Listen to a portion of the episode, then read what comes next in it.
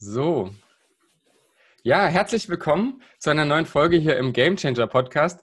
Heute habe ich endlich wieder einen Gast bei mir und der ist Fußballtrainer beim FC Luzern und außerdem auch noch bei der Jugendabteilung des Deutschen Fußballbundes. Darüber hinaus ist er wie ich ein Potenzialentwickler äh, und hat verschiedene Projekte, äh, bei denen er Menschen helfen will, ihre Potenziale zu entfalten, was ich natürlich persönlich super spannend finde.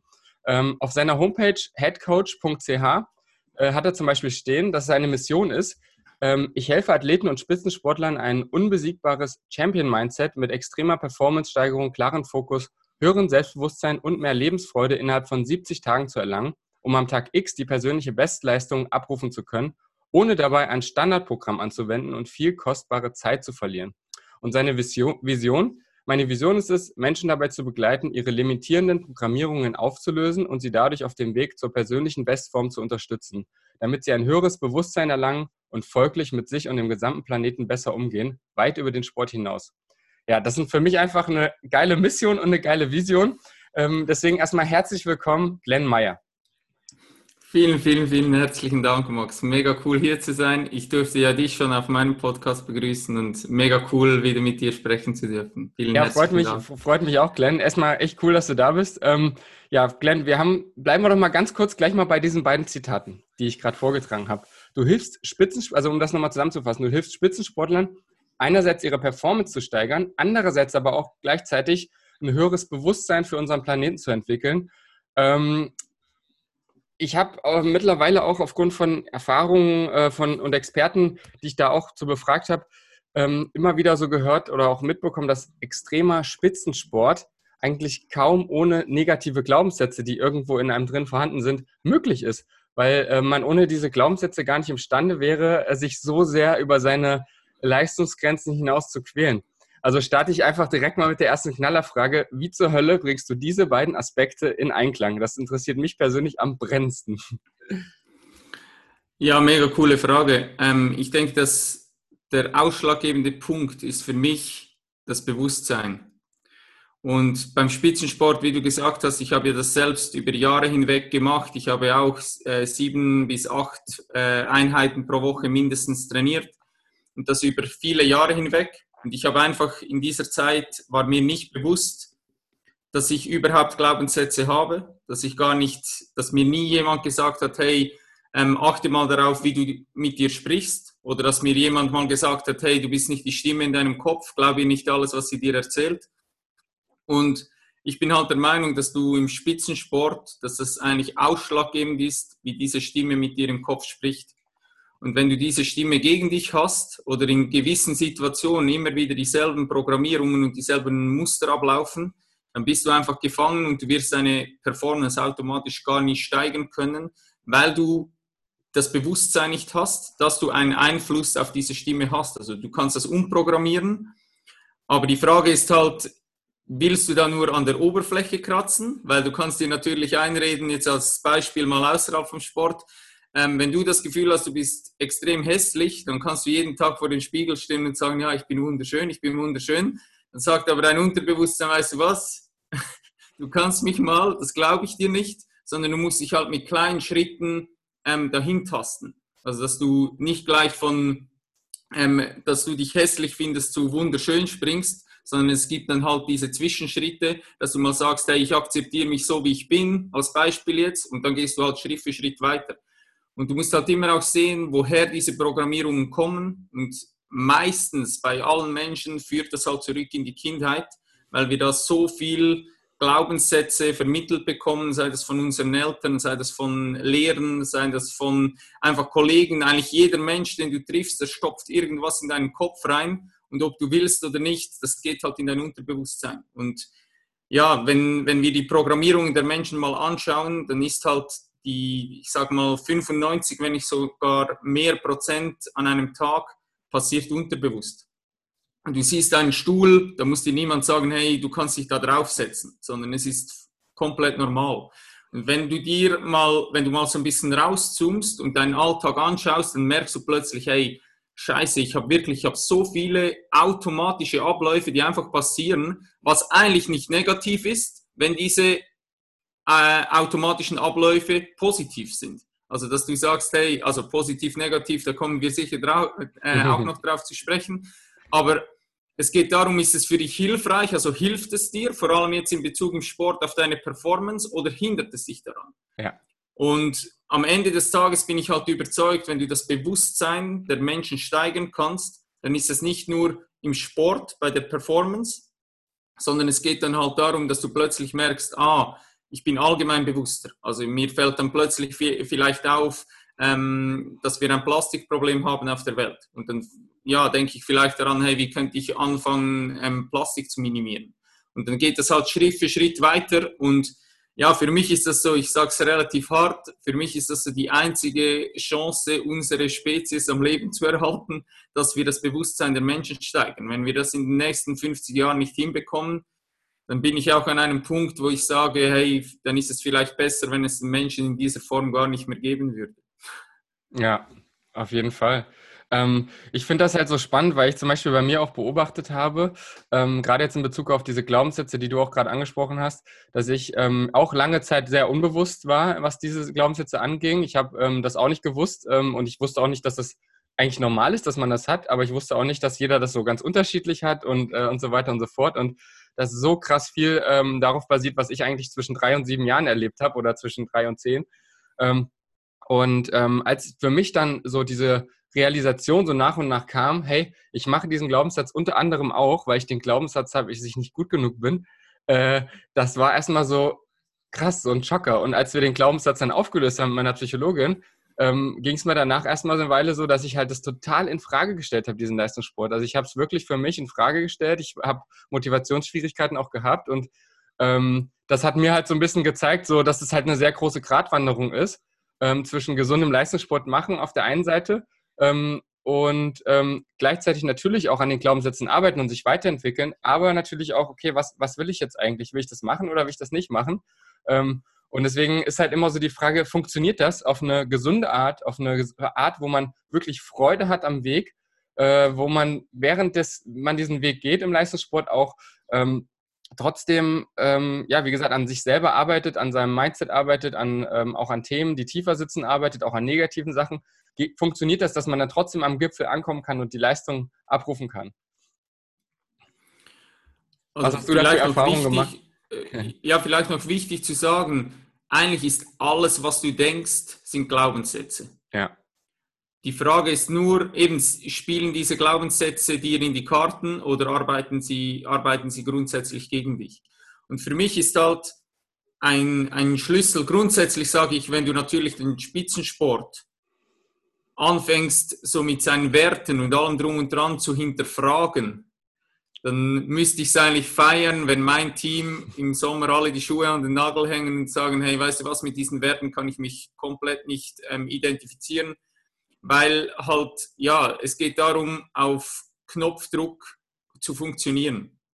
Der Mensch ist nun mal kein Roboter und ja, am, am Ende des Tages geht es darum, dass du in diesen Situationen in der Lage bist, Gesundheit. Danke.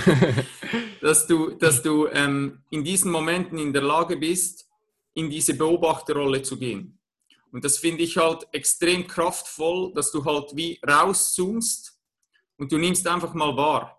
Also du beobachtest, was passiert gerade. Also als Beispiel, du hast eine Drucksituation vor einem Wettkampf und wenn dir bewusst wird, und ich weiß, ich kann das bei deiner Community sagen, weil du die auch schon äh, mit solchen Sachen bombardiert hast, wenn die verstehen, dass die nicht ihren Kopf sind, also nicht ihren Verstand und auch nicht ihren Körper, dann hast du die Möglichkeit rauszuzoomen und du bist eigentlich so dieser Raum genau da dazwischen. Und wenn du in diese Beobachterrolle gehen kannst, ich sage, du kannst vom Bewusstsein her einfach zwei Meter hinter dich stehen. Ja. Du kannst dir beim Leben zuschauen.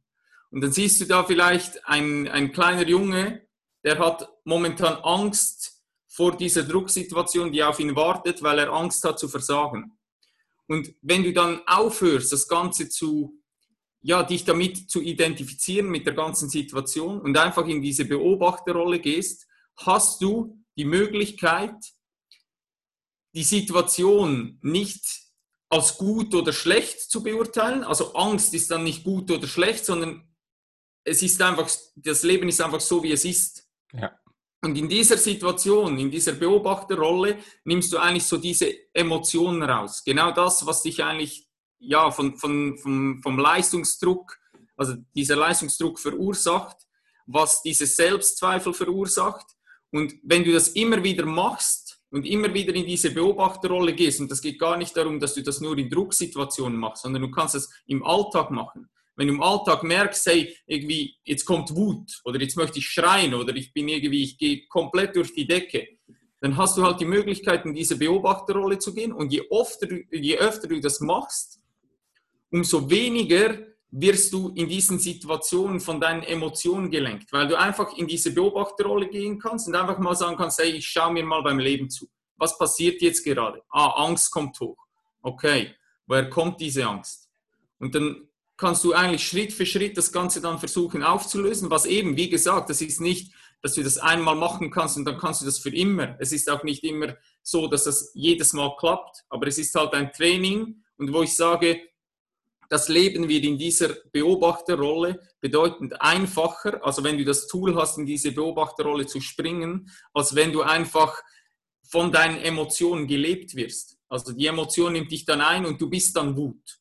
Aber du hast immer die Möglichkeit, darauf zu reagieren. Also ich nehme ein Beispiel. Du hast irgendwas im Außen, das passiert. Jemand kommt zu dir und sagt, Max, du bist der schlechteste Ruderer der Welt. Dann hast du die Möglichkeit, diesem Typen eine Faust aufs Gesicht zu schlagen oder du hast die Möglichkeit, ihm ein, ein nettes Lächeln zu schenken. Was er dir sagt, auf das hast du keinen Einfluss. Aber wenn die Menschen verstehen, dass sie immer zu 100% Einfluss darauf haben, wie sie reagieren auf eine Situation, dann hast du halt die Macht zurück. Weil die Außenwelt wirst du sowieso nie zu 100% kontrollieren können. Aktuell Corona. Was willst du machen? Du hast, wenn du eine Situation hast, für mich hast du drei Möglichkeiten. Entweder du akzeptierst die, äh, die Situation, du änderst die Situation oder du verlässt sie. Und die Situation Corona verlassen, relativ schwierig. Sie zu verändern, relativ schwierig. Sie zu akzeptieren, ja, passt. Also das heißt, in einer solchen Situation einfach zu sagen, ja, ich kontrolliere meine Innenwelt. Was da draußen passiert, ich habe keinen Einfluss darauf, aber ich kann meine Emotionen steuern, lasse ich mich jetzt von dieser Situation zerfressen, zerbreche ich mir jetzt den ganzen Tag den Kopf darüber, bin ich schon wieder gedanklich in der äh, Zukunft, dass ich sage, scheiße, in den nächsten Monaten passiert das, das, das oder bin ich in der Vergangenheit und sage, ach, dazu mal war schon irgendwie etwas? Nein, ich bin einfach in diesem Moment und ich bin in der Beobachterrolle und ich akzeptiere einfach, was ist und versuche meine Emotionen, die ich aktuell habe in dieser Situation, zu kontrollieren, zu beobachten und einfach wahrzunehmen, so wie sie sind. Und wenn du das im Alltag eben öfters auch machst, dann ist das im Sport wie automatisch gegeben. Und deshalb spreche ich eigentlich immer vom Bewusstsein erhöhen. Mhm. Weil du mhm. kannst nicht im Sport dein Bewusstsein erhöhen und im Alltag unbewusst leben. Ja. Das geht praktisch nicht. Also das heißt, du wirst merken, wenn du daran arbeitest, an diesen Sachen, dann wirst du im Sport deine, deine Performance steigern und du wirst automatisch bewusster durch den Alltag gehen, was dir deinen Alltag erleichtern wird. Ja, da sprichst du mir auf jeden Fall aus der Seele. Ich finde nur, ich muss sagen, dass gerade das dieses sich hinter sich stellen oder sich über sich stellen und in, gerade in der Situation, wo man in Rage ist, wo man äh, emotional wird, getriggert wird auch, vielleicht von der Partnerin, von einem Freund oder so, äh, gerade in dieser Situation sich dann raus aus sich zu nehmen und zu sagen, hey, was ist das gerade für eine Emotion? Warum fühle ich das so? Finde ich genau in dem Moment natürlich extrem schwierig gerade wenn das Sachen sind, die vielleicht jemand bewusst so noch gar nicht wahrgenommen hat. Die Sachen passieren ja schon lange bei einem, aber man hat, es kommt ja, es ploppen ja immer wieder neue, äh, neue Sachen auf, ähm, es öffnen sich immer wieder neue Schalen und ähm, aber ich finde auch, und ich glaube, denke ich, dass du das bestätigen wirst, dass sich das Bewusstsein auch erhöht, je mehr man zum Beispiel meditiert oder je mehr man andere achtsame Dinge tut. Ähm, sei es jetzt auch in der Natur spazieren einfach mal in der Stille zu sein, wahrzunehmen äh, und so weiter und so fort. Aber natürlich auch beim Sport. Also ich merke zum Beispiel auch, wenn ich ähm, im Rudern im Flow bin, komme ich auch in Kreativzustand rein. Das äh, hilft mir auch. Also äh, viele Dinge, die vielleicht für den einen oder anderen funktionieren und für den anderen nicht, aber jeder muss es, glaube ich, für sich rausfinden. Nur je bewusster man Dinge tut, desto mehr Bewusstsein schafft man auch für sich selbst. Und ähm, was ich auch noch ähm, spannend finde, ist, äh, gerade wenn man jetzt, wie du vorhin dieses Beispiel gebracht hast, jemand sagt zu mir was ähm, und ich überlege dann, hey, war das jetzt böse und gemein? Ich bin jetzt auch sauer auf den oder ich nehme es einfach an. Ähm, was mir dabei zum Beispiel auch geholfen hat, ist eigentlich zu verstehen, dass ähm, es ja genau wie es bei mir selber ist, bei anderen ja auch ist. Also die anderen, äh, derjenige, der quasi mit ja, Schmerz oder mit einem Negat was Negativen mir gegenüber steht, also mir jetzt irgendwie ja, mich beleidigt oder mich ähm, irgendwie scharf kritisiert, aber eben nicht konstruktiv oder solche Sachen, dass ich genau weiß, hey, das ist eigentlich, weil er auch negative Glaubenssätze hat und er spricht eigentlich nur so negativ mit anderen, weil er mit sich selbst so negativ spricht. Und als ich das so ein bisschen verstanden habe, das hat mir auch extrem, äh, extrem viel geholfen. Ähm, aber Glenn, lass uns noch mal kurz, äh, du hast es auch gerade schon angesprochen, ähm, über deine, deine, deine Frauenmannschaft vom, vom FC Luzern zu sprechen. Da hast du auf deiner Homepage äh, stehen, dass du dort ähm, dort erkannt hast, dass äh, Trainingslehre und die taktischen Aspekte ähm, in den meisten Sportarten unglaublich gut erforscht sind. Im Gegensatz dazu musstest du auch erkennen, dass die mentalen Gesichtspunkte, ähm, über die wir ja gerade sprechen, ähm, kaum, denen kaum Aufmerksamkeit geschenkt wird im Leistungssport. Ähm, was lässt dich jetzt persönlich daran glauben, dass ähm, das Zukunftsmodell Leistung äh, vielleicht ein ganz anderes ist in der Zukunft ähm, als, als heute oder sein sollte? Ja, ich habe diese Aussage vor allem jetzt in Bezug auch auf den Fußball getätigt, wobei ich denke, ja. du kannst das auf äh, sehr viele Sportarten ja, übertragen, dass ich einfach Fall. gesagt habe, du hast, wenn ich eine Trainerausbildung anschaue und dann hast du halt 95 Prozent, wenn nicht 98 Prozent, dreht sich halt um Technik, Taktik, ähm, Athletik und der mentale Aspekt ist immer noch ja, der ist auch noch dabei, weil es gehört halt zum guten Ton oder alle wissen ja, du kannst den eigentlich nicht außen vor lassen. Aber das Schwierige ist halt meiner Meinung nach, dass dieser mentale Aspekt nicht greifbar ist. Also es ist nicht ein Tool wie jetzt eine Langhantel, wo du jemandem in die Hand drücken kannst und sagen kannst, hey, mach hier mal zehn Kniebeugen, sondern du musst halt einer Person eben zuerst mal bewusst machen, wie wichtig das der Kopf ist.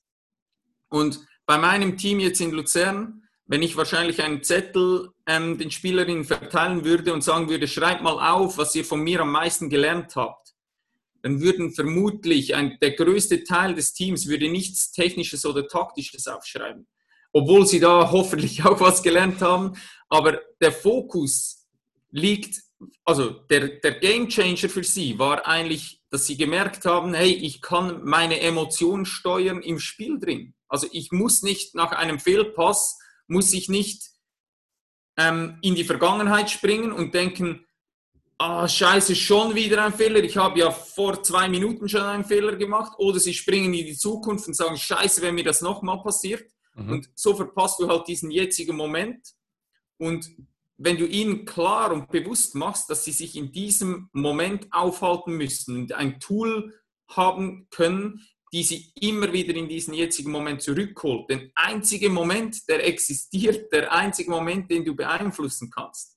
Weil wir halten uns einfach immer in der Zukunft und in der Vergangenheit auf. Wir verpassen das Leben. Das Leben ist immer jetzt. Wenn du den größten Impact auf deine Zukunft hast du jetzt. Es ist immer jetzt. Es gibt keine Zeit. Es ist immer jetzt. Zeit ist eine Illusion. Das heißt nicht, dass du in Zukunft keine Vision, keine, keine Träume haben kannst, auf keinen Fall, aber dass du immer weißt, die Energie sollte immer im jetzigen Moment sein, dass du die jetzige Situation bestmöglich meistern kannst. Und das ist halt eine Situation, wo ich einfach gemerkt habe im Sport, die meisten wissen das nicht. Und ich kann das denen gar nicht übel nehmen, weil ich wusste das auch nicht. Mir hat das kein Trainer gesagt. Ich musste zuerst selber einmal in die Stille gehen und einfach sagen, hey, ich muss mich mal hinsetzen und wenn du halt nie in der Stille bist, wenn du immer von Leuten umgeben bist, wenn du in einem Restaurant sitzt und dein Kumpel, wo du etwas trinken gehst, steht auf und geht aufs Klo, was machst du? Du nimmst dein Handy in die Hand. Einfach, dass du möglichst abgelenkt bist und nicht ähm, dich mit dir selber beschäftigen musst. Weil vielleicht kommt ja da was hoch. Vielleicht merkst du ja, ey, irgendwie heute, ich fühle mich irgendwie nicht so gut und dann das sich mal anzuschauen und eben wieder in diese Beobachterrolle zu gehen. Aber wir laufen davon weg. Wir sind, den ganzen Tag werden wir von irgendwas getriggert. Da kommt jemand, der erzählt was, es geht in deinen Kopf rein, du denkst darüber nach, dann dein Handy, ähm, Laptop, alles drum und dran, Werbung, wir sind zugemüllt. Und wenn du da nicht ein Tool findest, vor allem wenn du Leistungssport machst, jetzt bei mir, die meisten sind keine Profis, also die arbeiten nebenbei noch, die kommen von der Arbeit ins Training. Ja, da muss ich doch schauen, hey, was stopfe ich jetzt denen in den Kopf rein? Wie sind die überhaupt aufnahmefähig? Da muss ich doch die Person, muss ich mal auf sie zugehen und ich muss mal fragen, hey, wie geht es dir heute? Bist du, bist du aufnahmefähig? Oder brauchst du heute einfach mal, ich bin einfach heute anwesend, aber ich habe eigentlich, ich kann nicht funktionieren, oder? Und das hat halt wie keinen Platz im Spitzensport, weil die Athletin einfach immer funktionieren muss. Du kennst ja das selber. Ja. Also es, es geht halt immer darum, einfach diese Leistung zu erbringen, ob du willst oder nicht. Und da diese, diese Menschlichkeit hinzubekommen und eben zu sagen, hey, in dieser Gruppe, wo wir uns aufhalten, wir nehmen die Maske runter und wir zeigen einfach authentisch, wie wir sind. Und das heißt, ich habe einen Tag als Trainer, da komme ich in die Gruppe und sage, hey, Leute, heute, ich habe das Gefühl, irgendwie, ich bin mit dem falschen Bein aufgestanden. Ähm, oder ich, ich mache irgendwie, ich habe einen Fehler gemacht am Wochenende beim Spiel, da stelle ich mich hin und sage, hey, das und das und das, dieser Punkt, die gehen auf mich. Ich entschuldige mich dafür, würde ich im Nachhinein anders machen. Dasselbe passiert, wenn eine Spielerin, zum Beispiel jetzt bei Fra Frauen, wenn eine Spielerin ihre Tage hat, und da hast du halt komplett unterschiedliche Spielerinnen. Die eine reagiert extrem stark darauf, die andere hat das praktisch keinen Einfluss. Aber wenn die Spielerin das Gefühl hat, hey, mit mir stimmt was nicht, oder ich darf nicht kommen und sagen, hey, ich habe hier ein Problem, oder mir geht es aktuell nicht so gut, oder mein Freund hat Schluss gemacht, oder was auch immer. Wenn du für das keinen Raum gibst und einfach nur immer die Leistung einforderst, dann verlierst du halt das Team. Also ja. das Team wird nicht für dich durch die Hölle gehen. Plus, ich bin halt der Überzeugung, dass es auch keinen Spaß macht.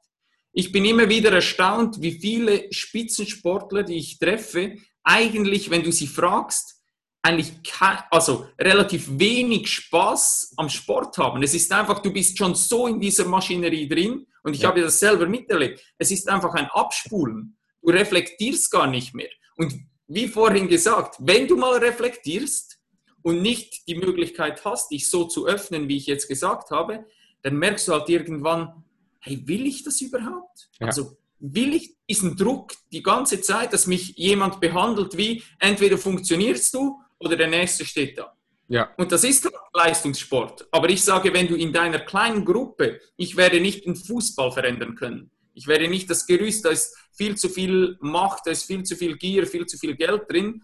Aber ich kann meine kleine Familie, wo ich Einfluss darauf habe, die kann ich versuchen, für die kann ich versuchen, diese Umstände zu schaffen, dass sie sagen, hey, mir macht es Spaß, hierher zu kommen.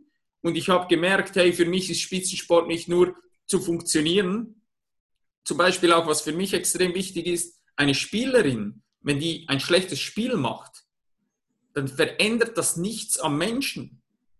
Und wenn du der Spielerin dieses Gefühl auch geben kannst, dass du sagst, hey, du kannst in einem Spiel zehn Eigentore schießen, dass der Mensch danach, ich gebe dir trotzdem die Hand und ich behandle dich neben dem Platz genauso. Ich werde wahrscheinlich im Training dann mit dir anschauen, dass du das nicht mehr machst.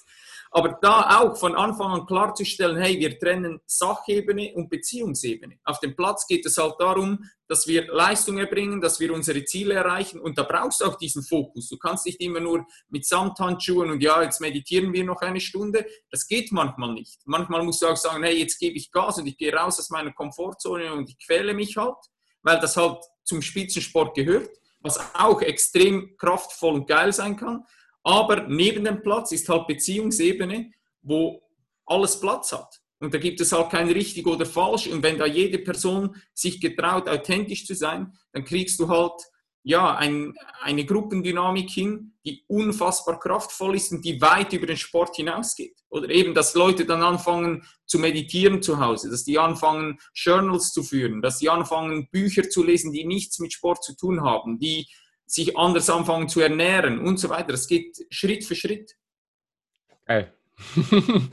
das, das klingt echt super, super spannend. Ich würde ja gerne mal deine Gruppe kennenlernen, weil ähm, das hört sich echt an, als wäre das eine sehr homogene, ausgeglichene Mannschaft und ähm, gerade was du gesagt hast, so dass jeder wirklich so sein kann, wie er ist im Kern ähm, und, und dass dieser Raum dafür geschaffen wird, das äh, ist total inspirierend, weil das habe ich in der Sportmannschaft ähm, definitiv bisher so noch nicht erlebt. Also ich glaube, wir sind auch auf dem, auf dem, auf dem richtigen Weg. Ich denke, es tut sich auch in, äh, in anderen Sportarten viel in der Richtung, zum Glück.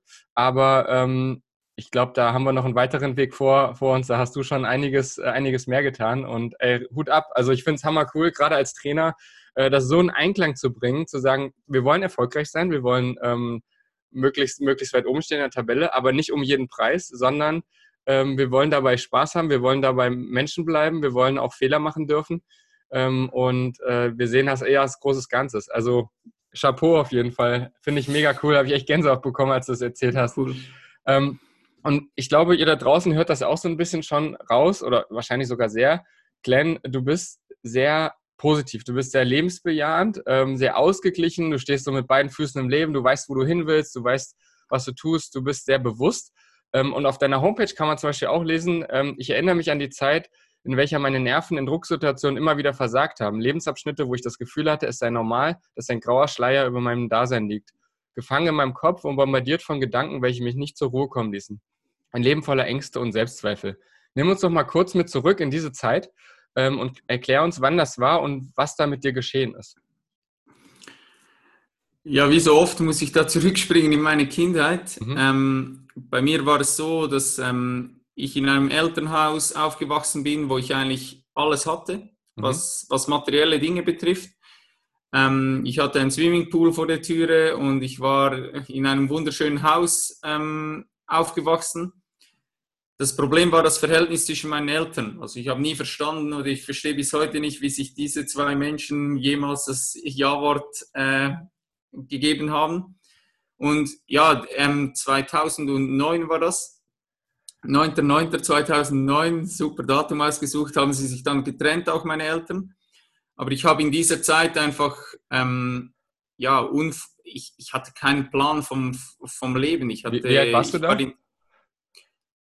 ähm, ja, also die ganze Situation, die hat eigentlich, also seit ich auf der Welt bin, okay. kann ich so sagen, das ist relativ krass, mhm. habe ich meine Eltern eigentlich nie in Harmonie erlebt. Mhm. Also war irgendwie, wenn wir mal in den Urlaub gefahren sind oder so, dann war das irgendwie so pseudomäßig, mhm. aber eigentlich war das nie harmonisch.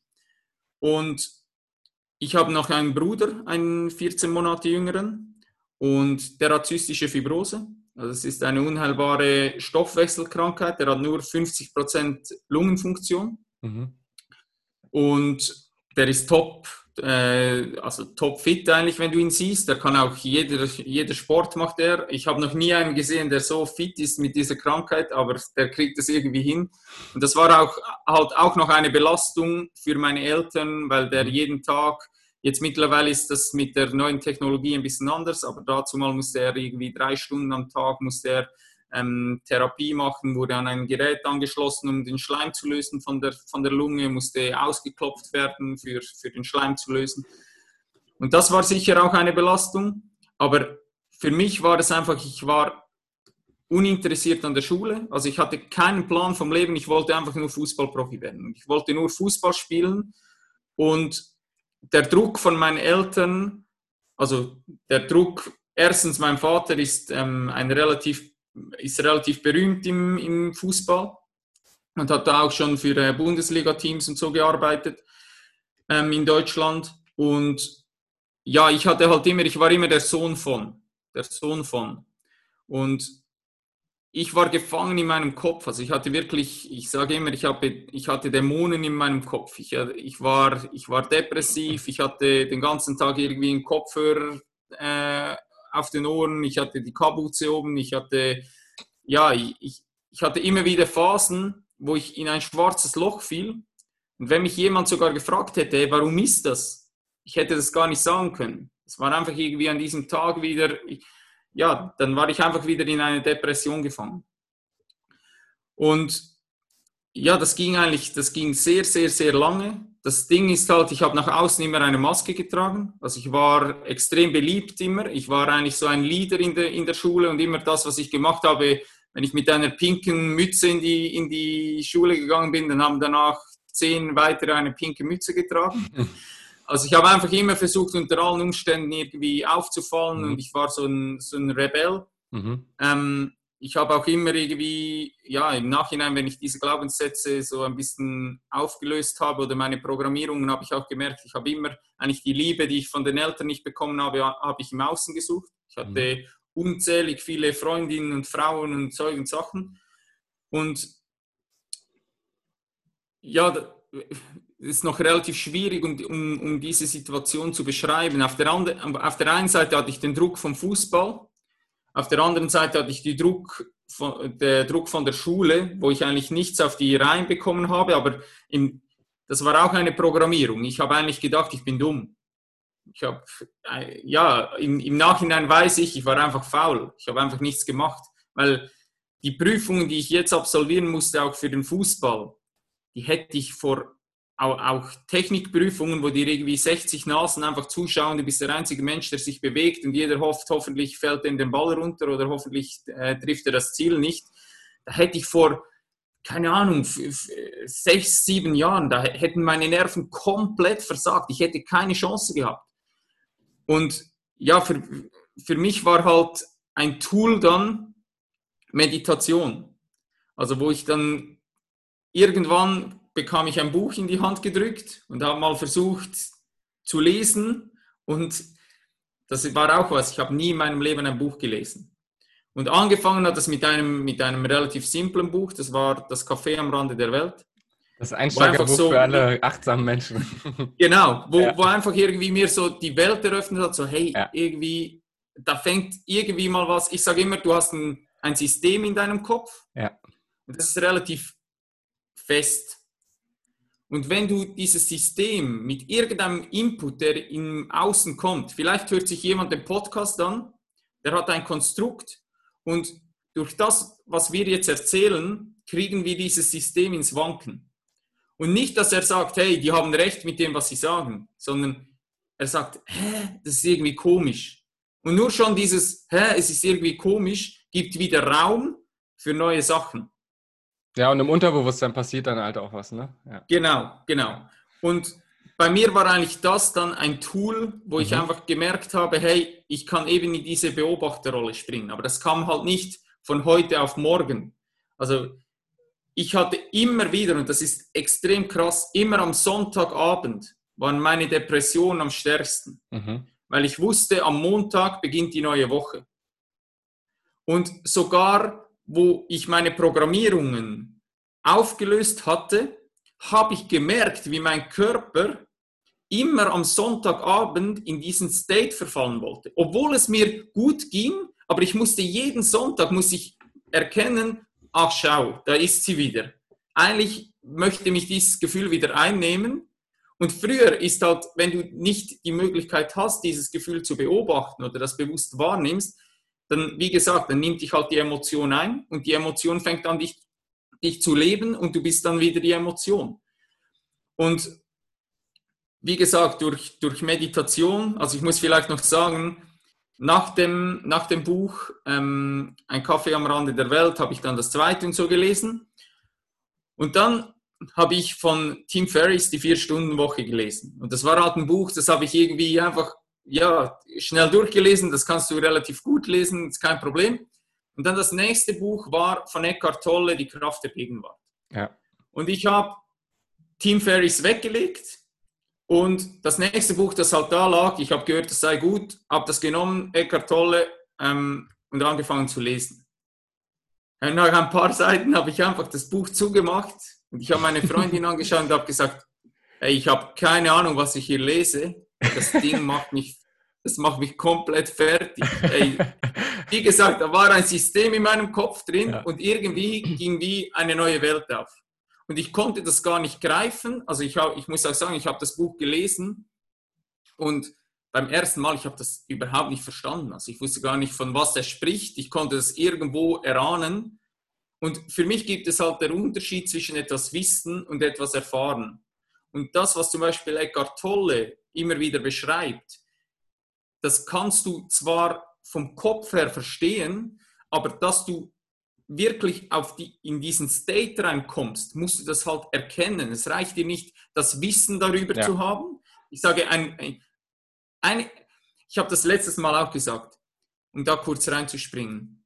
Ich bin der Überzeugung, dass die Menschen, es ist nicht das Problem, dass wir etwas nicht wissen, sondern es ist das Problem, dass wir unsere Emotionen nicht steuern können. Ja, nicht fühlen. Ja. Genau. Und du kannst das Training nehmen. Eigentlich weiß jeder Mensch, dass er mehr Sport treiben müsste. Außer jetzt du, der schon ein relativ hohes Volumen fährt. Nein, ist der normalbürgerliche Mensch, ja. weiß eigentlich, hey, ich sollte mehr Sport treiben. Das ist nicht das Problem vom Wissen, sondern es ist das Problem von der Emotion. Wir ja. können unsere Emotionen nicht kontrollieren. Du öffnest den Kühlschrank, du hast einen Apfel und einen Schokoriegel da und du weißt eigentlich, hey, der Apfel wäre besser für mich, aber du greifst halt nach dem Schokoriegel. Und das ist halt irgendwo menschlich, weil wir, aber wir haben immer das Gefühl, wir wissen etwas nicht. Eigentlich wissen tun wir so viel, wir ja. machen es einfach nicht, weil wir unsere Emotionen nicht steuern können. Ich merke gerade, ich, äh, ich schweife voll ab und beantworte äh, deine Fragen eigentlich. Alles gut. Eigentlich äh. waren wir ja bei der Depression ja. und einfach nochmal, um da kurz reinzuspringen. Also mich hat das wirklich, ich kann das sagen, das waren mindestens, mindestens 15 Jahre in meinem Leben, wo ich wirklich ja das, praktisch ja. täglich in ein, in ein Loch reinfiel und mir nicht bewusst war, ich habe Einfluss darauf. Mhm. Und irgendwann, und das ist so spannend, ich bin der Überzeugung, dass es Menschen gibt, die dieses Gefühl lieben, die sich danach sehnen. Also wenn das wegfällt, fehlt ihnen was. Das klingt so blöd. Wo ich das aufgelöst habe, ich hatte Mühe mit der Situation, dass es mir gut geht. Ja. Also die Situation, dass es mir gut geht, hat mich schon fast wieder depressiv gemacht. Weil mein Körper hat sich danach gesehen, weil es fällt wie die Identität weg. Du bist identifiziert mit, diesem, mit dieser Emotion, das, das bist eigentlich du. Und wenn die wegfällt, dir fehlt was. Ja, ist ja auch eine Gewohnheit, ne? Also jede Gewohnheit, genau, daran klammert man genau. sich halt und ähm, auch eine negative Gewohnheit, auch negative Sachen. Ähm, ja, das kenne ich auch so, sich das einfach eingestehen zu können, so ich darf jeden Tag mit einem Lächeln aufwachen. Ich muss nicht, äh, ich muss nicht die ganze Woche rumlaufen und ähm, zum Beispiel nur, wenn mein Saisonhöhepunkt gut läuft, dann darf ich aber glücklich sein, sondern genau. ich darf auch auf dem Weg dahin schon glücklich sein. Und das sind ja genau was diese ich, Punkte. Was ich hier aber auch wichtig finde, ist, dass ich habe Mühe mit diesem positiv Vibes only. Oder immer, ja, ja du musst nur ja. positiv denken, ja. du musst nur positiv denken. Nein, es ist auch völlig okay, mal zu sagen, hey, heute, es geht mir einfach scheiße. Und das ist komplett normal, weil du bist ein Mensch. Es ist nicht normal, einfach immer zu sagen, ja, mir geht es gut, ich bin super drauf, sondern nein, zu sagen, hey, jetzt aktuell, das macht mir Angst. Ich habe Zweifel, ich habe Trauer. Dann weinst du. Wieso sollst du, wenn du, wenn du eigentlich das Gefühl hast nach Weinen, wieso sollst du das unterdrücken? Oder? Und das sind halt alles Dinge, die ich früher einfach weggeschoben habe ja. und gesagt habe, hey, das hat keinen Platz. Oder dann mhm. ist das vom Extrem Depression, ist es zu diesem, ich spreche mir einfach ständig zu, oh, mir geht es ja gut und wenn ich das Gefühl habe, hey, es kommt wieder so ein Gefühl hoch, dann stimmt was nicht mit mir. Nein, du bist ein Mensch. Also für mich ist es auch, diese Facetten vom Leben auch erfahren zu dürfen. Ja. Weil ich, ich sage immer, wenn du nicht weißt, wie sich glücklich sein anfühlt, also äh, unglücklich sein anfühlt, weißt du nicht, wie es sich anfühlt, glücklich zu sein. Wenn du nicht weißt, was hell ist, dann weißt du nicht, wann dunkel ist. Es sind halt diese Dualitäten, wo du beide kennen musst, dass du überhaupt das wahrnehmen kannst. Ja, und ich glaube auch, um da noch was hinzuzufügen, ähm, glaube ich auch, dass, oder was ich so erkannt habe, ist so ähm, dieses Wechselbad, also dass, dass das Erfolg zum Beispiel in Wellen kommt, aber auch eben, dass sich das immer abwechselt, ob man jetzt wirklich mal einen guten Tag oder einen schlechten Tag hat, ob man happy ist, ob man traurig ist dass man so eine, je mehr man das versteht und akzeptiert, dass, dass es ganz normal ist, desto mehr kann man diesen Fluss des Lebens einfach mitschwimmen und das einfach auch genießen und Freude daran haben, auch in Momenten, wo man vielleicht gerade, ähm, natürlich als ich jetzt im, im, Frühjahr im Krankenhaus lag oder ähm, dann die, die Qualifikation für Olympia quasi dahin war. Natürlich äh, war ich da äh, frustriert und traurig, aber ich habe es einfach angenommen, akzeptiert und dadurch ging es mir auch in dem Moment nie so schlecht, dass ich sage, ähm, ich weiß gar nicht mehr, was ich tun soll, sondern es war halt immer noch so ein Zustand, wo ich gesagt habe, hey, ähm, was soll's? Also es ist eine Erfahrung und äh, es geht weiter. Und im Endeffekt wusste ich, die Erfahrung wird mir was bringen und es, es hat mir jetzt schon. Aber ähm, ich glaube, je mehr man da Erfahrung entwickelt und da weiterkommt, ähm, desto mehr, glaube ich, versteht man auch dieses, genau was du gesagt hast, nicht immer nur happy, happy, happy, alles gut. Ich glaube, diesen Zustand wird niemand erreichen, äh, sondern es geht wirklich darum zu akzeptieren, es ist dual und je mehr man das akzeptiert, desto mehr Freude hat man auch auf diesem Weg. Ähm, Aber auch zu wissen, und das finde ich eben geil, du hast diese Wellen angesprochen. Und ich finde dieses Bild so kraftvoll, wo du eigentlich oben ist der Sturm. Auf, dem, auf, dem, äh, auf der Meeresoberfläche ist der Sturm ja. und die Leute sagen immer, da hinten wird es besser, da hinten wird es besser, oder? Aber im Wissen, du hast im jetzigen Moment, das ist das, was ich gesagt habe mit, dieser, mit dem Einfluss auf den jetzigen Moment in dir drin. Wenn du nicht nach hinten denkst, also nicht in der Waagrechten, sondern wenn du mal steil nach unten denkst, oben ist der Sturm und du denkst nach unten an den Meeresgrund. Und am Meeresgrund, da ist es ruhig. Also das heißt, in diesem Moment, wo bei dir Angst aufkommt, du hast die Möglichkeit, in diesem Moment ein Tool zu wählen wie Dankbarkeit. Einfach zu sagen, hey, als Beispiel, du bist nervös vor einem Wettkampf. Hey, es gibt Leute, die würden alles dafür geben, dass die überhaupt mal diesen Sport ausüben könnten. Aber die haben auch keine Arme. Als Beispiel jetzt. Ja. Und das ist halt so kraftvoll in diesem Moment, einfach mal tief runterzugehen an den Meeresgrund, da ist es ruhig, eben, ich sage immer wieder, geh in die Stille. Ja. Und dort merkst du halt, hey, eigentlich ist alles da. Eigentlich ja. ist alles da. Du kannst, du kannst wählen. Du kannst wählen. Mega. Und ähm, vielleicht als letztes noch, was ich, was mir extrem geholfen habe, äh, geholfen hat, sind diese drei Brillen.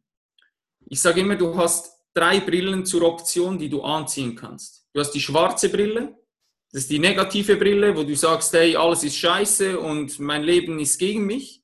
Du hast die neutrale Brille, das ist diese Beobachterbrille, wo du einfach dich hinsetzen kannst und blöd gesagt, ah, Laptop, ah, Baum, oder? Du nimmst es einfach wahr. Du beurteilst es nicht, es ist einfach so, wie es ist.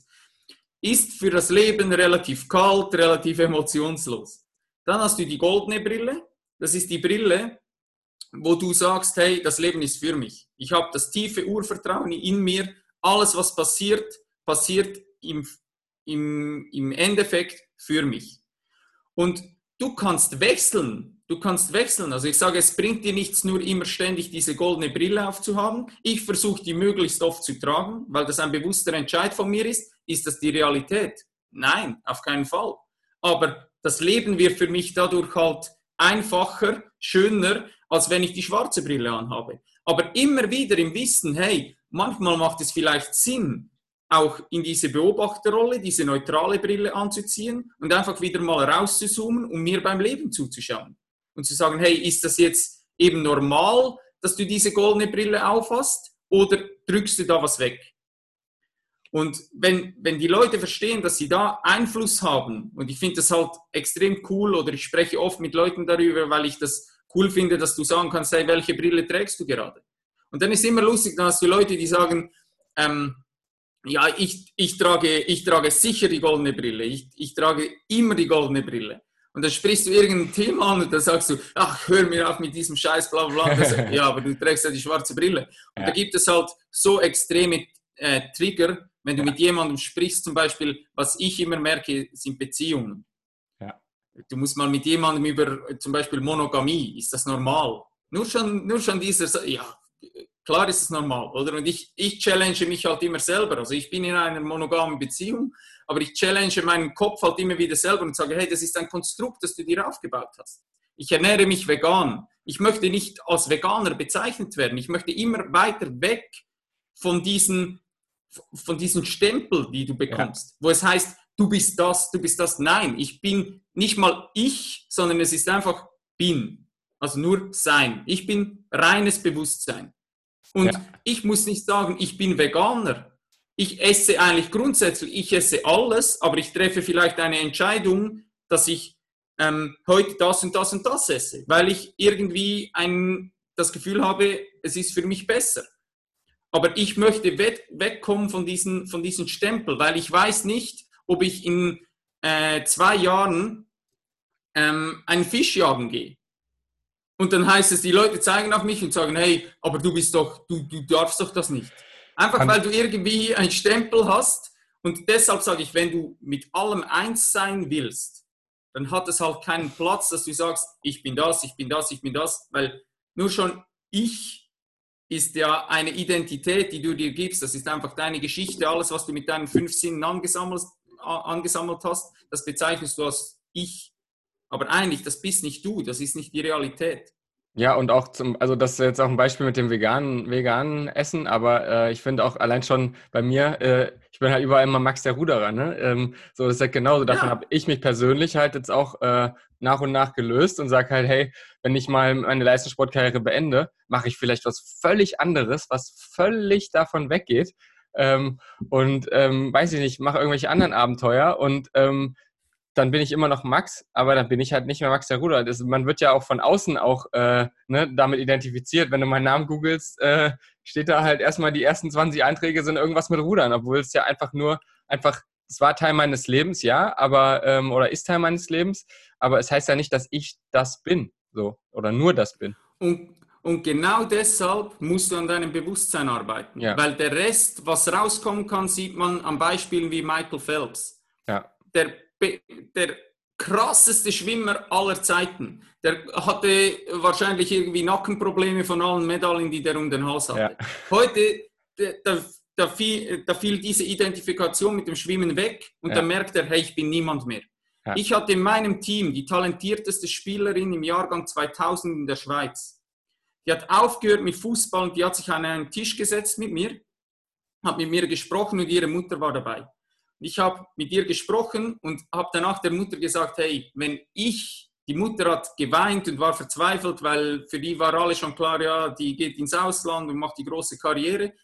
Und ich habe der Mutter gesagt, wenn ich ein Elternteil dieses Kindes wäre, ich wäre so unfassbar stolz, weil die hat ein Mindset entwickelt, das war so oberkrass, aber die hat halt dieses Konstrukt Spitzensport angefangen zu hinterfragen und die hat gesagt, dieser Royal Job, die sagte, wenn, wenn ich jemanden treffe, die Person sagt, hey Rael, wie läuft's im Fußball? Rael, wann sehen wir dich im Fernsehen? Wann spielst du im Ausland? Und die hat gesagt, hey, wenn der Fußball wegfällt, wer bin ich dann? Und ich möchte als Person wahrgenommen werden. Ich bin doch nicht weniger wert, wenn ich etwas nicht mehr mache. Und wenn du halt so stark mit etwas identifiziert bist und die Leute klammern sich daran. Und das ist harte Arbeit, Max, das verstehen die Leute nicht. Du kannst mir mittlerweile, du könntest mir alles wegnehmen. Und ich bin an einem Punkt, wo ich das Gefühl habe, immer mit Vorsicht zu genießen, dass ich das irgendwie mit meiner inneren Welt kontrollieren kann. Wenn mich meine Freundin morgen verlässt, und das würde mir das Herz zerbrechen, das ist keine Frage, aber ich könnte die Emotionen besser handeln als vor 15 Jahren. Ich könnte mit dieser Situation ganz, ganz anders umgehen. Wenn morgen, wenn ich morgen den Job verliere, ich verfalle nicht in Panik und habe das Gefühl, ich schlafe unter der Brücke, weil ich mich in dem Moment einfach erden kann und in den jetzigen Moment gehen kann und sagen kann, okay, das ist die Situation. Was mache ich jetzt daraus? Und nicht, wow, jetzt passiert das oder in der Vergangenheit war das, sondern und das ist harte Arbeit. Aber die Leute wollen diese Arbeit nicht tun. Das, es reicht nicht einfach mal zu sagen, ja, ich schaue mir mal einen Film an oder ich, schaue, ich lese mir mal ein Buch durch, sondern es geht nicht darum, das zu wissen, es geht das, darum, das zu erfahren. Du musst das trainieren, das ist tägliches Training. Und das ist ein Riesenprozess. Ich bin da der reinste Anfänger. Ich weiß gar nichts. Jedes Buch, das ich lese, jeder Podcast, den ich führe, jeder Input, den ich bekomme, ich merke immer, ich weiß nichts. Ich weiß einfach gar nichts. Und dann auch die Größe zu haben, hey, ich sitze hier, ich gebe meine Erkenntnisse weiter, wo ich das Gefühl habe, die stimmen so für mich, das sind meine Erfahrungen, aber ob das stimmt, ich habe keine Ahnung. Ich weiß gar nichts. Ich schaue aus dem Fenster, schau dir die Welt an. Wie willst du das erklären? Du isst einen Apfel, nach kürzester Zeit hat er die Form deines Körpers angenommen. Wie willst du das erklären? Das ist wir haben das Gefühl, die Menschen, ich sage immer wieder, in 500 Jahren, die werden uns auslachen, wer auf diesem Planet ist. Die werden denken, das sind die größten Idioten. Sie sind acht Stunden, haben die sich auf einen Stuhl gesetzt und in irgendein Viereck reingeguckt und den ganzen Tag da gearbeitet, dass sie Ende Monat ein Papier bekommen, das eigentlich gar nicht existiert, das einfach als Zahl auf ihrem Konto investiert und die äh, existiert und die haben Zeit, Geld gegen Zeit getauscht. Was für ein Schwachsinn, was waren das für Menschen? Ja. Wie ist es denn? Du hast gesagt, dass ähm, Meditation und so diese Bücher und so dich sehr weit gebracht haben, also dass so deine Tools so sind. Ähm, hast du denn, um jetzt gerade an diese Glaubenssätze ranzukommen und die aufzulösen, irgendwie auch noch andere Sachen gemacht? Oder würdest du sagen, das sind so deine beiden absoluten, äh, absoluten Sachen? Weil ich habe also Erfahrungen gemacht, dass oftmals auch sehr viel hilft, wenn man zum Beispiel auch noch Info äh, von außen auch ähm, mitbekommt. Ähm, und jemand, der einen den Spiegel vorhält, wie jetzt Psychologe, ähm, Osteopath, was auch immer. Ähm, wie, wie ist das bei dir? Ja, ich habe halt ein, also ich habe mal den Satz gehört, wenn du der, das Gefühl hast, du bist der Intelligenteste im Raum, dann verlasse den Raum. Und ich habe mit dem DFB wieder die Möglichkeit bekommen, meinen Horizont komplett ähm, zu erweitern, weil du einfach wieder Leute hast, die dich da triggern, die dich mhm. reflektieren, die dir ganz neue Inputs geben. Und bei mir im Leben ist es halt meine Freundin. Also mhm. wir haben, ich habe dir das auf meinem Podcast gesagt, wir haben einfach eine Beziehung aufgebaut, die ist so auf einer tiefen Ebene, das habe ich vorher mir nie vorstellen können. Aber mittlerweile ist es halt so, dass ja, wir, wir halten uns knallhart den Spiegel vor und deshalb wachsen wir auch gemeinsam und immer im Wissen, hey, ich möchte die andere Person stärken ja. und ihr helfen, eben aus diesen Programmierungen rauszukommen oder nur schon diese wahrzunehmen, weil wenn du sie nicht wahrnimmst, kannst du sie nicht verändern. Und dann zu wissen, vielleicht fällst du sogar in dein Ego rein und sagst auch, komm, hör mir auf mit diesem Bullshit. Ich mag es nicht hören. Aber in einer ruhigen Minute weißt du eigentlich, ja, sie hat komplett recht gehabt. Und dann eben die Größe auch zu haben und dann zu ihr zu gehen, sie in den Arm zu nehmen und zu sagen, hey, ich habe mich wieder wie Vollidiot verhalten. Ich war gefangen in meinen Emotionen, voll im Ego drin. Scheiß drauf, ich arbeite dran. Und je öfter du halt diese Programmierungen erkennst, desto weniger passiert dir das. Und das ist halt mit allem so, in jedem Bereich. Je bewusster du bist, du kannst es nicht einmal wahrnehmen und dann ist es aufgelöst. Und ich denke, es geht eben auch um diesen Prozess. Es ist ein endloser Prozess, dass du einfach sagst, hey, ich nehme das so an, wie es ist. Und es ist okay, auch zu scheitern. Es ist okay, wieder in dieses Muster zu fallen. Du bist ein Mensch. Aber wichtig ist, dass du dir bewusst wirst, hey, das ist nicht korrekt. Ich habe mich nicht korrekt verhalten. Und dann auch die Größe zu haben, zu sagen, hey, und nicht einfach, dass es gesagt ist, sondern aus tiefstem Herzen, hey, es tut mir leid, es tut mir wirklich leid und das war mein Fehler. Und einfach da sich das auch einzugestehen und nicht irgendwie auf seine Meinung zu beharren. Und das fängt halt dort an mit dem Satz, was ich vorhin gesagt habe, ich weiß nichts, ich weiß nichts. Und wenn du das hast, dieses Mindset, dann hat halt alles Platz. Jeder neue Input hat Platz. Weil das, was für mich die Realität ist, ich habe keine Ahnung. Ich habe keine Ahnung. Deshalb, ich habe aufgehört, Recht haben zu wollen, weil ich weiß es nicht. Letztes Mal hat eine Spielerin gesagt, ja, du weißt es zu 100 Prozent. Dann habe ich gesagt, ich? Ich weiß gar nichts. Ich habe keine Ahnung. Das, was ich euch hier erzähle, ist, was ich von meinen Trainern dazu mal, was ich an Trainerkursen, aus Büchern, aus Videos, äh, im Austausch mit, mit viel besseren Trainern gehört habe, das versuche ich hier weiterzugeben. Ob das richtig ist, keine Ahnung. Plötzlich kommt wieder ein Pep Guardiola, der stellt wieder irgendwie etwas ganz Verrücktes zusammen und zieht irgendwie Außenverteidiger auf die Sechserposition. Da sagt jeder, ja, wie kann das funktionieren? Äh, der bricht irgendwie dieses fixe Muster, bricht er auf und da kommt jemand, der macht einfach was Verrücktes, was niemand getan hat und plötzlich machen es alle. Mhm. Aber eigentlich bist du, du weißt nichts. Du weißt nichts. Mega. Und du hast ja auch ähm, über den Fußball äh, hinaus auch ähm, so dein Coaching-Projekt am Laufen. Ähm, und auf deiner Homepage hast du auch was von Champions-Projekt stehen äh, und Coming Soon. Äh, was kann man da erwarten oder wie sieht dein Coaching so aus? Noch über den Fußball hinaus? Also das, das Geile ist, ähm, ich bin da an einem Projekt dran mhm. und eigentlich hätte ich das schon lang schon lange raushauen können. Aber ich habe das jemandem gegeben, der hat sich das angeschaut und er hat gesagt, hey, das ist so geil, ähm, ich will das mit dir zusammen machen. Geil. Und jetzt wird das halt viel, viel größer, als ich eigentlich äh, vorgehabt habe. Cool. Und deshalb braucht es noch ein bisschen Zeit. Ähm, aber ja, mir geht es eigentlich darum, das, was ich am Anfang gesagt habe. Ich bin der Überzeugung, dass wenn du das Bewusstsein steigerst, dass das halt nicht nur im Sport passiert, sondern, und da sehe ich meine Aufgabe. Deshalb ist der Satz bei meiner Vision über den Sport hinaus.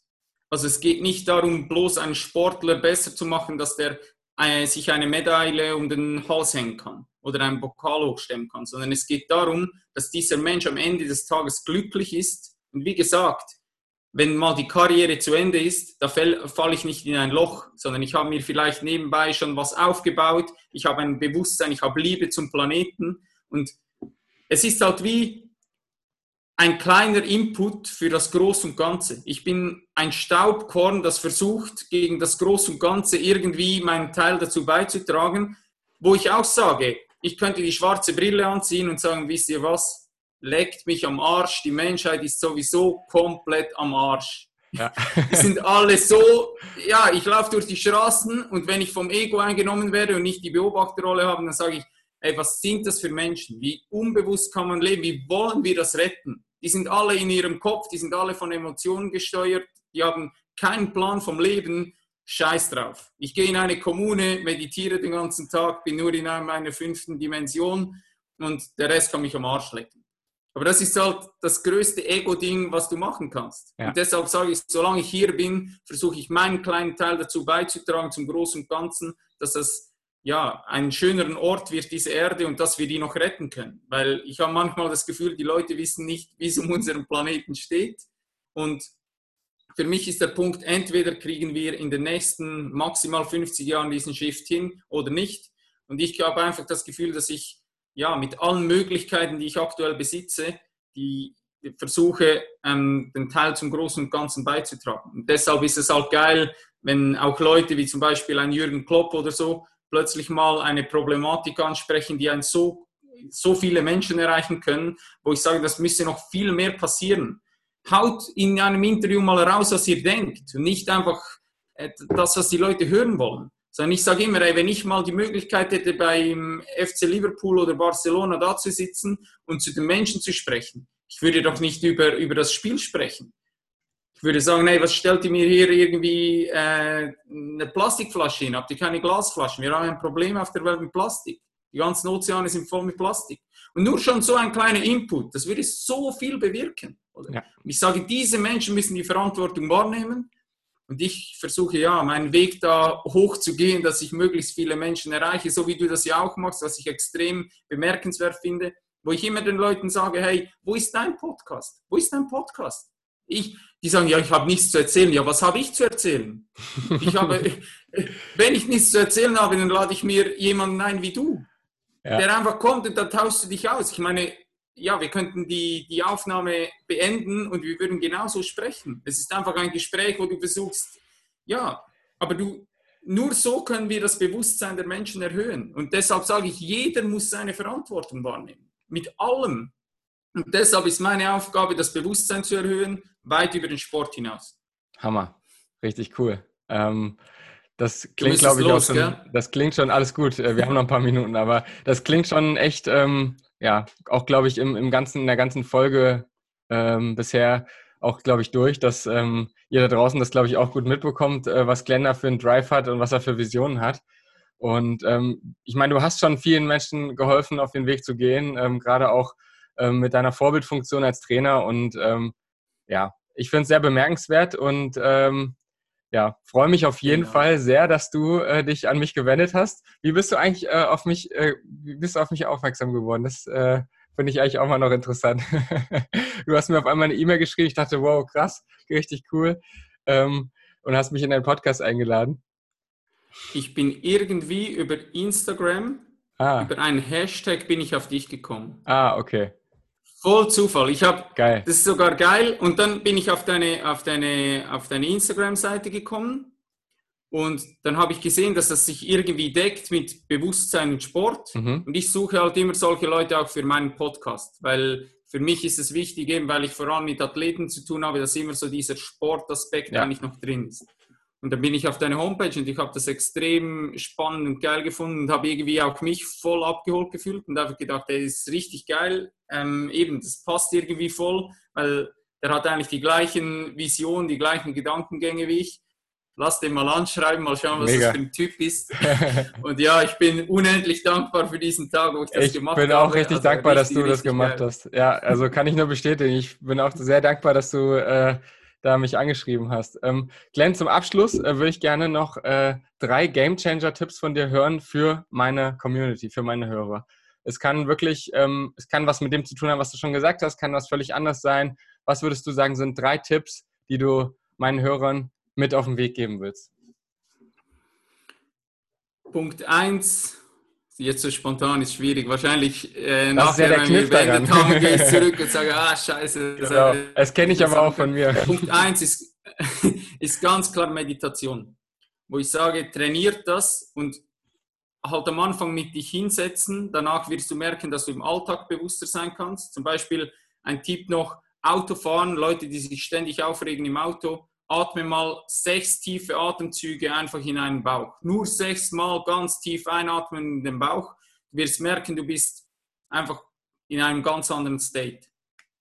Punkt zwei, kalt duschen, eiskalt duschen. Jeden Tag eiskalt duschen und wenn du das nicht schaffst, taste dich daran. Aber bis du diesen Griff einfach ganz auf dieser linken Seite hast und dann stellst du dich darunter und das ist geil. Ich bin ein War ich war ein Warmduscher. Ich kann nicht mehr aus der Dusche raus, ohne dass ich mindestens eine Minute eiskalt geduscht habe. Das ist für die Menschen da draußen, sagen, die spinnt, der ist ja nicht normal. Game Changer. Und, ja, jetzt muss ich überlegen. Nummer drei, ja, da gibt es viele. Ich persönlich sage einfach, ich war der dümmste Mensch, dass ich nicht früher angefangen habe zu lesen. Also egal, was du machst, ich sage einfach, schau, dass du am Ende des Tages was gelernt hast. Dass du jeden Tag ein kleines Stück besser bist, ob das ein Buch lesen ist, ob das ein Podcast anhören ist, ob das ein Audiobook anhören ist, egal, aber öffne deinen Horizont. Und vor allem, wenn du was predigst oder das Gefühl hast, du hast den Schlüssel gefunden, wie zum Beispiel jetzt, ich nehme nochmal das Beispiel vegane Ernährung, dann lies ein Paleo-Buch.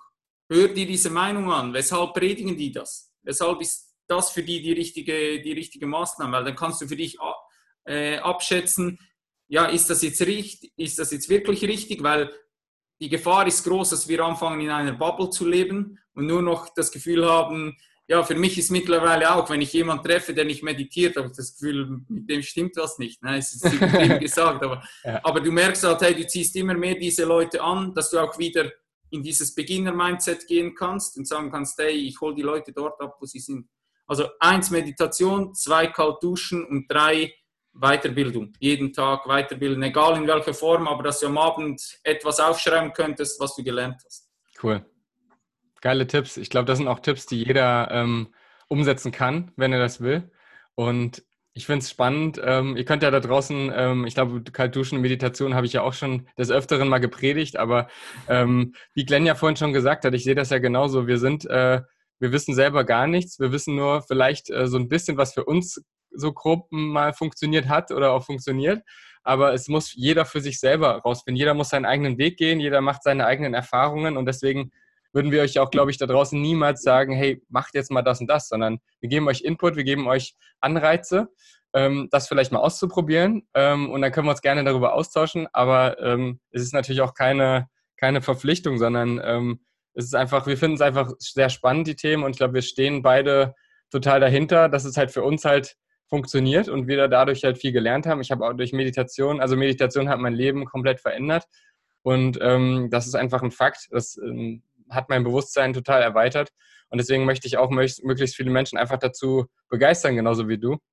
Und ähm, ja, lesen ist auch so eine Sache. Ich habe früher habe ich immer, oh, das und das Buch muss ich lesen. habe ich mir das Buch geholt und dann lag das die ganze Zeit da so rum. Ne? Und ich habe diese, gerade diese Gewohnheit nicht gehabt, so zuzugreifen, einfach jeden Abend mal drei, vier Seiten. Einfach so. Mittlerweile funktioniert das viel, viel, viel besser. Ähm, und ich kann schon öfter mal einen Haken hintermachen und sagen, hey, ich habe das und das Buch durch.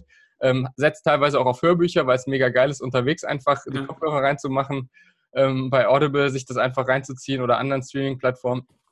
Ähm, deshalb, es gibt, glaube ich, immer eine Möglichkeit, wenn man das möchte, dann findet man das. Und gerade diese Gewohnheiten, äh, ja, ich habe keine Zeit zum Lesen, ich habe keine Zeit zum Meditieren, ich habe keine Zeit zum Karduschen. Nein, es ist immer eine Frage dessen, wie viel äh, man das möchte. Und dann findet man sich, äh, findet man halt auch die Zeit dafür. Was hörst du dir aktuell an auf Audible? Ähm, ich höre mir gerade an äh, Rich Dad Poor Dad von Robert Kiyosaki. Cool. Hast du das schon, hast du das schon gelesen? Ja, das habe ich von einem Kumpel, von meinem besten Freund dazu mal bekommen, bekommen 2014 oder so. Ja, ist auch schon ein bisschen älter, Und, Buch, ne? Ja. Ja, ich habe das da gelesen, aber ich müsste das wahrscheinlich auch nochmal lesen, weil das ist so ein bisschen ähnlich, ist mir das ergangen wie bei Eckhart Tolle am Anfang. Ja. Weil ich einfach irgendwie, auch dieses Money Mindset ist ja extrem spannend, ähm, was du da für. Blockaden oder Glaubenssätze mit dir herumträgst. Also, Voll. das ist krass. Absolut. Und äh, wo, wo mir das übrigens auch so gegangen ist wie dir mit dem Eckart Tolle Buch, war bei Joe Dispenza ähm, äh, klar. Werde übernatürlich. Das habe ich eigentlich in meiner ja. Anfangsform, der, äh, in meiner Anfangszeit der Meditation gelesen und ich habe, glaube ich, ein Jahr gebraucht, bis ich das durch hatte, weil ich immer, wenn ich gar nichts mehr verstanden habe, habe ich es weggelegt und irgendwann habe ich es wieder in die Hand genommen und das war dann der Moment, wo ich dann die nächsten Kapitel, das nächste Kapitel verstanden habe und das hat mich ein Jahr gekostet, aber es war halt auch, äh, also ich, wenn ich es jetzt nochmal lesen würde, würde ich es wahrscheinlich aus einem völlig anderen ähm, Bewusstsein lesen. Mach das unbedingt. Ja. Mach das unbedingt. Das ist geil. Ähm, ich höre mir aktuell eine kurze Geschichte der Menschheit an. Hast du das schon gelesen? Habe ich noch nicht gelesen, aber äh, Ey, kenne kenn ich auch von, Ich, von ich bin äh, erst in Harari oder wie Harari. heißt? Ja, genau. Ja. genau. Bin Erst, ich bin erst am Anfang, aber nur schon das ist, ey, ist crazy. Wirklich crazy. Also wenn du die Möglichkeit hast, dir das zu holen. Cool. Und ein Ja, cool. Typ, was ich noch angehört habe, ist Jäger, Hirten, Kritiker Okay. von David Brecht. Okay, ja, den, der sagt mir natürlich was. Das ist äh, eigentlich der bekannteste deutsche Philosoph der Neuzeit, aber das Buch. Äh, Und das ist auch nicht so ähm, spirituell, also es ist nicht Aha. ein spirituelles Buch, sondern es geht wirklich nur um, um die Menschheit oder Ja. wo wir vielleicht 2040 stehen könnten. Und die Gedankengänge sind un, unfassbar spannend. Okay, cool. Für alle, die vielleicht ähm, ein spirituelles Buch noch wollen, weil ich auch immer froh bin um Buchtipps. Mein persönlicher Favorite ist Satguru. Die Weisheit eines Yogi ist für mich so pff, die Bibel, so übertrieben gesagt. Ja, das muss Nein, ich ähm, das habe ich, Ich noch nicht finde gelesen. ich find, ich find den Typen pff, richtig, richtig, richtig heftig krass. Ja. Geil.